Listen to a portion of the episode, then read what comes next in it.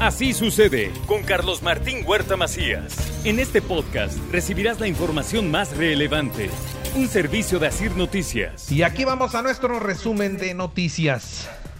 Mañana martes y hasta el 17 de diciembre la vacunación para los de 60 y más de la ciudad de Puebla. Además los rezagados de 15 a 17 años y los de 18 y más. Y para los de 30 y más que tuvieron Sinovac también les van a poner la segunda dosis. Por cierto, con operativos sanitarios la Secretaría de Gobernación previene más contagios en la ciudad de Puebla, sobre todo en los espacios públicos. El arzobispo de Puebla, don Víctor Sánchez Espinosa encabezó las tradicionales mañanitas a la Virgen de Guadalupe en el seminario palafoxiano. Celebramos a nuestra morenita del Tepeyac.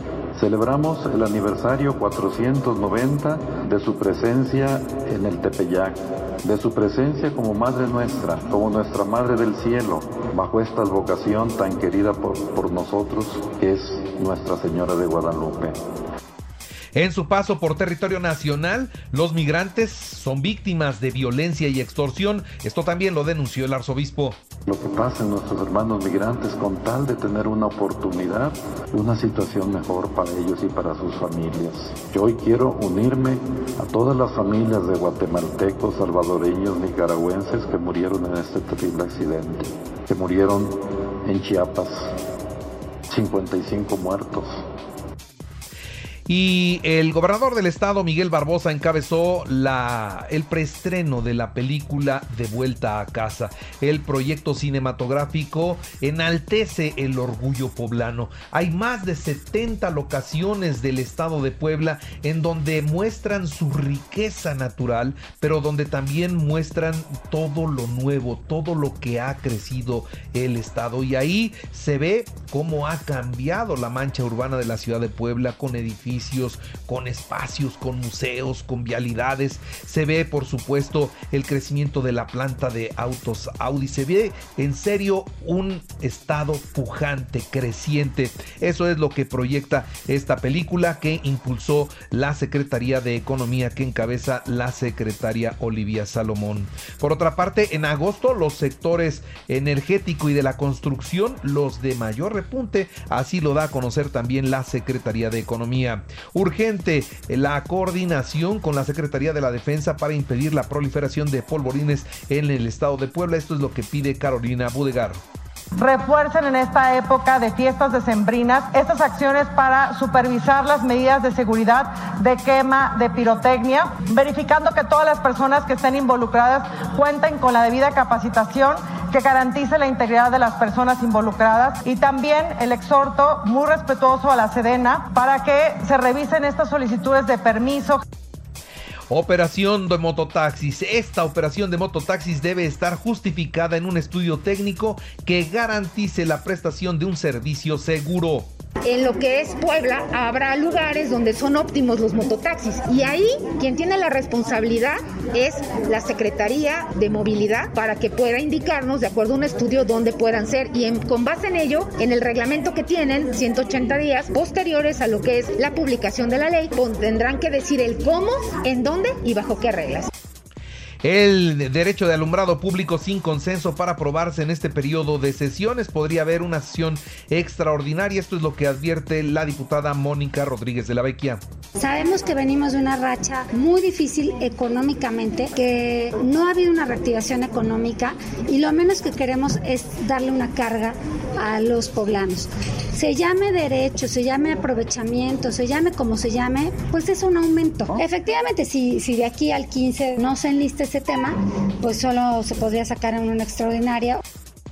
Vamos a ver en qué termina, porque finalmente eh, están divididas las fracciones. ¿eh? Los panistas, hay unos que quieren y hay otros que no. Los de Morena, igual hay unos que quieren y hay unos que no. Vamos a ver qué es lo que termina pasando en el Congreso del Estado. La Fiscalía ubicó en Tlaxcala una mujer de 32 años quien se simuló secuestrada. Y bueno, pues ahora a enfrentar a la justicia. Vecinos de la Libertad se sumaron a la jornada contigo y con rumbo que encabezó el presidente municipal de Puebla, Eduardo Rivera. Ayer se suspendió el servicio de recolección de basura, fue el Día del Trabajador de Limpia.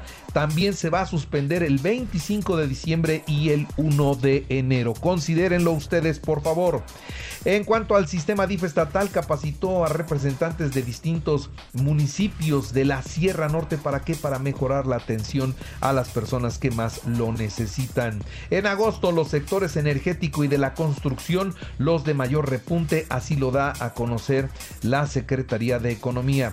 Del 12 al 18 de diciembre, el cilindro de 20 kilos de gas LP costará 416 pesos con 60 centavos, es decir, tuvo una baja afortunadamente. Y el Instituto Electoral del Estado enfrentará elecciones extraordinarias y ejercicio fiscal 2022 con un déficit de 23.2 millones de pesos tras el recorte a su presupuesto. En las noticias nacionales, 52 muertes por COVID, 855 contagios. Un accidente carretero en la autopista México-Puebla deja 15 peregrinos lesionados, regresaban de la Basílica de Guadalupe. Del 1 al 12 de diciembre, 2 millones y medio de personas visitaron la Basílica allá en la Ciudad de México. Esto es lo que indicó Martí Batres, secretario de Gobernación Capitalina. Llegó a la Ciudad de México la caravana migrante tras 50 días. Caminaron, su intención también era llegar a la Basílica de Guadalupe. El trastorno mental se ubica en el séptimo lugar en el número de consultas del Instituto Mexicano del Seguro Social. Fíjese, los trastornos mentales y del comportamiento saturan la consulta en el Seguro Social.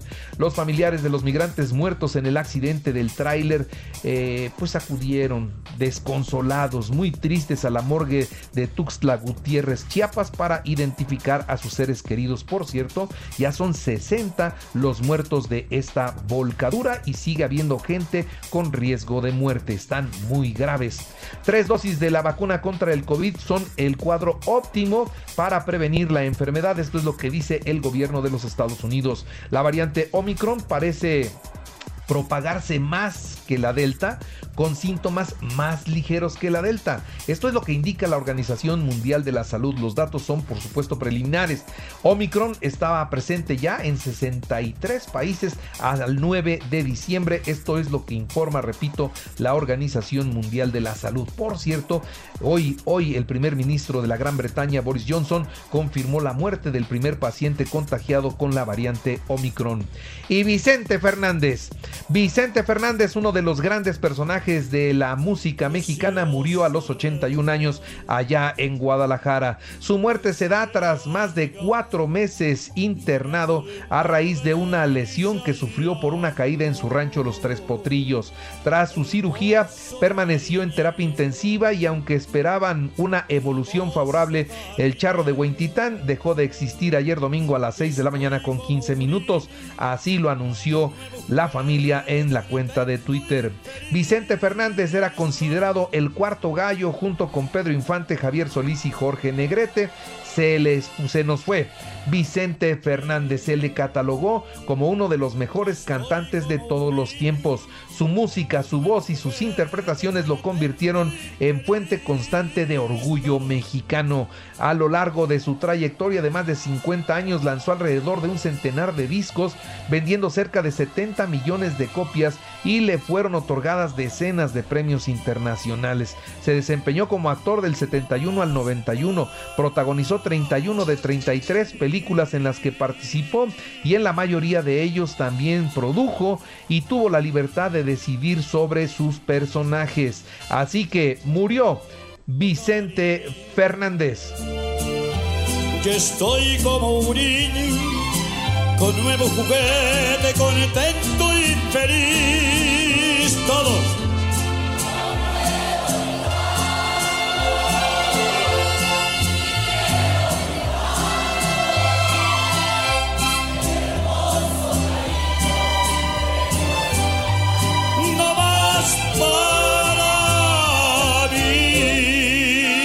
Bueno, el sepelio es en, en, su rancho, en la arena de su rancho. Ahí es donde lo van a despedir y habrá cantantes, por supuesto, y mucha, mucha gente que quiere de estar en los últimos instantes de Vicente Fernández. Bueno, ya en los deportes, en los deportes, Atlas campeón de la Apertura 2021 al vencer 4-3 en penales a León. Empataron en el global, se fueron a tiros penales y finalmente el Atlas es el campeón. Puebla abrirá el clausura 2022 ante las poderosas Águilas del América el 7 de enero a las 9 de la noche en el Cuauhtémoc. Real Madrid 2-0 al Atlético de Madrid y Barcelona 2-2 a los Asuna. Esto en el fútbol español. En el automovilismo, Max Verstappen logró el título de la temporada 2021 de la Fórmula 1 al vencer a Luis Hamilton en la última vuelta del Gran Premio de Abu Dhabi. Checo Pérez, su mejor temporada con 190 puntos y 5 podios. En otras noticias le hablo del béisbol, los acereros de Monclova 9-8 a los Pericos en 10 entradas para quedarse con el título de la Liga Invernal Mexicana. En el americano, los Vaqueros 27 a 20 a Washington, semana 14 de la NFL, Bucaneros 33 a 27 a los Bills, Empacadores 45 a 30 a los Osos de Chicago, San Francisco 26 a 23 a los Bengalíes y los Jefes 48 a 9 a los, a los Raiders de Los Ángeles. Eso es como eh, se definió o se definieron los partidos en el fútbol mexicano. Y recuerde que así sucede está en Radio y ahora puedes escuchar a toda hora y en cualquier dispositivo móvil o computadora nuestro podcast con el resumen de noticias, colaboraciones y entrevistas. Es muy fácil. Entra a la aplicación de Radio, selecciona el apartado de podcast, elige noticias y ahí encontrarás la portada de Así sucede. Así sucede con Carlos Martín Huerta Macías. La información más relevante ahora en podcast. Sigue disfrutando de iHeartRadio.